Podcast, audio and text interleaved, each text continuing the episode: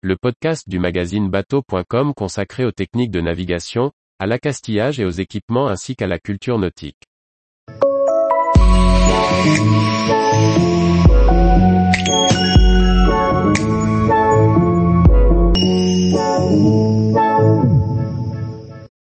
Épisode de forte pluie au port, comment bien se préparer? Par Julie Leveugle. En France ou à l'étranger, selon la saison, il peut arriver d'avoir à subir des périodes plus ou moins longues de forte pluie. Checklist de tous les éléments à prendre en compte pour bien préparer son bateau, et ne rien oublier. À l'approche d'événements météorologiques particulièrement intenses, quand les circonstances exceptionnelles représentent un danger, une alerte météo est lancée. Pour la pluie, une vigilance jaune, orange ou rouge peut être annoncée, pour inviter la population à être vigilante et prendre les mesures de précaution nécessaires. Dans certains ports, la capitainerie relaiera l'annonce aux plaisanciers pour s'assurer que tout le monde a bien été informé. Bien sûr, cela paraît évident. Mais parfois, on est tellement obnubilé par le reste, qu'on l'oublie. Fermez hublots et panneaux de pont correctement, et verrouillez-les. Pensez que selon l'intensité, l'eau peut rentrer par des hublots habituellement protégés ou non exposés à la pluie, comme ceux qui donnent parfois dans le cockpit.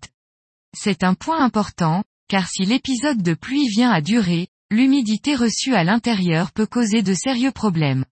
Et il sera impossible d'ouvrir votre bateau pour faire sécher. À l'annonce de l'événement, pensez à vérifier le bon fonctionnement de vos pompes de cale, vide-vite et d'allô. La pompe ne doit pas nécessiter votre présence à bord et doit se déclencher automatiquement en cas de besoin. Pour que les pompes de cales automatiques fonctionnent, il faut que les batteries du bord soient suffisamment chargées. Ne comptez pas sur l'alimentation des panneaux solaires, qui risquent d'être moins efficaces par temps de pluie. Si vous êtes équipé d'un chargeur de quai, branchez-vous au quai le temps de recharger, à l'approche de l'événement. Pour préserver votre matériel, déposez ou roulez tous les éléments qui pourraient garder l'eau de pluie, un taux ou une capote un peu affaiblie pourrait retenir l'eau jusqu'à se détendre, se déformer voire craquer sous l'effet du poids. Si votre bateau présente quelques fuites, protégez les endroits suspectés depuis l'extérieur, au moyen d'une bâche. Les épisodes de pluie étant parfois associés à du vent, arrimez-la comme il se doit. Si vous n'avez pas pu identifier la source de la fuite par l'extérieur, prévoyez de quoi traiter la pluie une fois arrivé dans votre bateau, serpillière, bassine ou seau disposés à des endroits stratégiques permettront d'éviter les dégâts. Selon la durée prévue de l'événement, vous pouvez aussi installer un déshumidificateur à bord, pour éviter que votre intérieur ne souffre trop de l'humidité.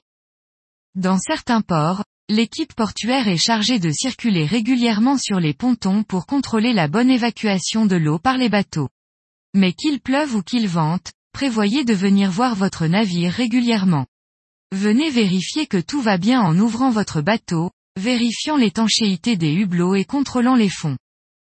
Pour connaître l'évolution de la situation et les éventuelles précautions supplémentaires à prendre, référez-vous aux médias et consultez les bulletins météo, normalement actualisés régulièrement. Tous les jours, retrouvez l'actualité nautique sur le site bateau.com. Et n'oubliez pas de laisser 5 étoiles sur votre logiciel de podcast.